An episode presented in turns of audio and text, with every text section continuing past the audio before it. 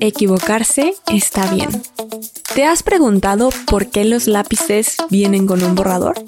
Porque equivocarse está bien. De hecho, incluso es lo esperado. Y eso que ves como una equivocación, realmente es un aprendizaje. Hay un dicho en México que dice, de los errores se aprende. Y es que uno aprende de los aciertos, pero de los errores más. Así que si a ti te cuesta todavía aceptar tus equivocaciones, este episodio es para ti. Esto es Con qué te quedas.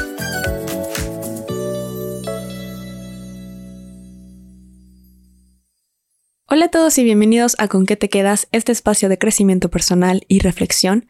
En este episodio vamos a hablar de que equivocarse está bien.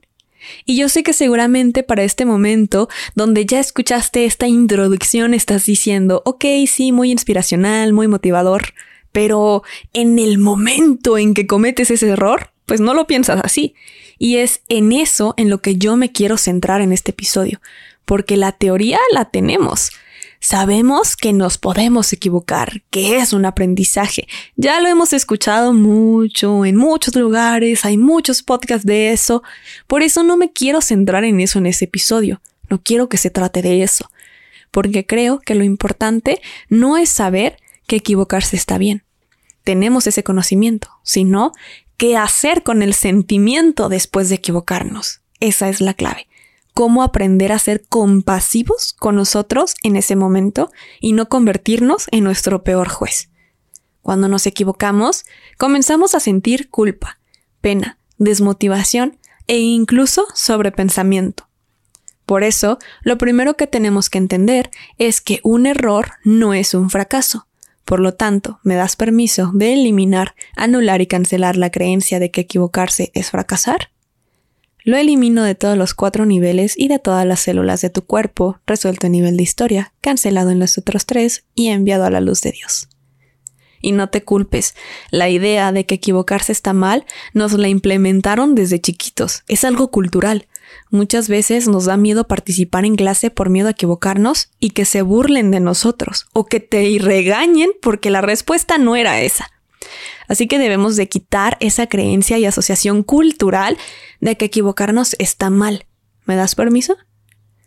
Lo elimino de todos los cuatro niveles y de todas las células de tu cuerpo, resuelto en nivel de historia, cancelado en los otros tres y enviado a la luz de Dios. Ahora, ya que entendimos eso, es importante recordar que el miedo a equivocarte te limita y es hasta cuando te permites equivocarte encuentras libertad. Piénsalo así. ¿Cuántas cosas has dejado de hacer, intentar o iniciar por miedo a equivocarte? Por miedo al fracaso. ¿Cuántas veces no te has limitado de vivir experiencias, situaciones, ya sea de manera personal o profesional? Cuando pierdes el miedo a equivocarte, te liberas, te permites expandir tu realidad. Por lo tanto, me das permiso de eliminar el miedo a equivocarte y que sea reemplazado por certeza, seguridad, confianza y libertad, eliminado y reemplazado en los cuatro niveles y en todas las células de tu cuerpo. Así que ya sabemos que equivocarnos es un aprendizaje, que es algo que debemos ver como evolución y que está bien. Nos hemos liberado de la creencia de que ese fracaso está mal. Así que es momento de enfocarnos en lo que realmente quiero abarcar en este episodio, el sentimiento posterior a la equivocación.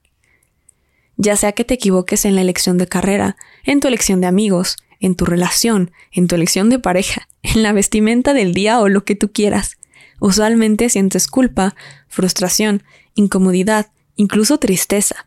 Y por más que en ese momento quieras aceptar el error o verlo como algo positivo porque involucra crecimiento, puede resultar incómodo. Puedes llegar a sentir un vacío y usualmente esto pasa porque nos centramos en la equivocación. Nuestra conciencia está enfocada en eso y comenzamos a crear un juicio. Estamos acostumbrados al drama, a torturarnos mentalmente, así que te invito a liberarte del drama. Al momento de equivocarte, agradece la situación. ¿Qué pasaría si te digo que en lugar de enojarte, torturarte y dejarte llevar por el drama, si agradeces, expandes la energía y ves la situación desde otra perspectiva?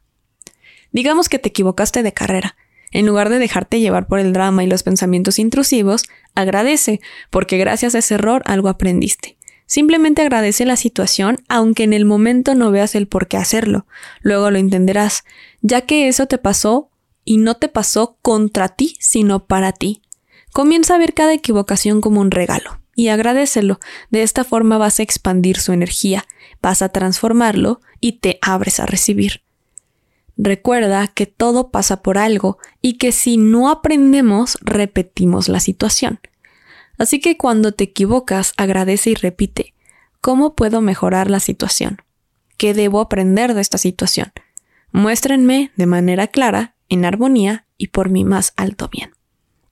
Permítete que se te muestre por qué esta situación era necesaria para ti, para tu crecimiento y tu evolución.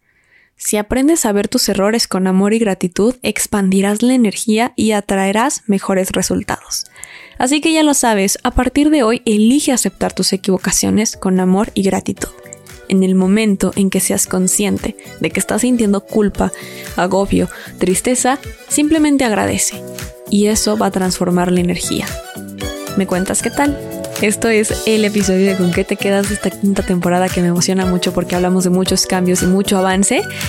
Pero recuerda que me puedes escuchar en todas las plataformas de audio como Con qué te quedas, encontrarme en redes sociales como PAM1111 y que nos escuchamos en un próximo episodio. Bye.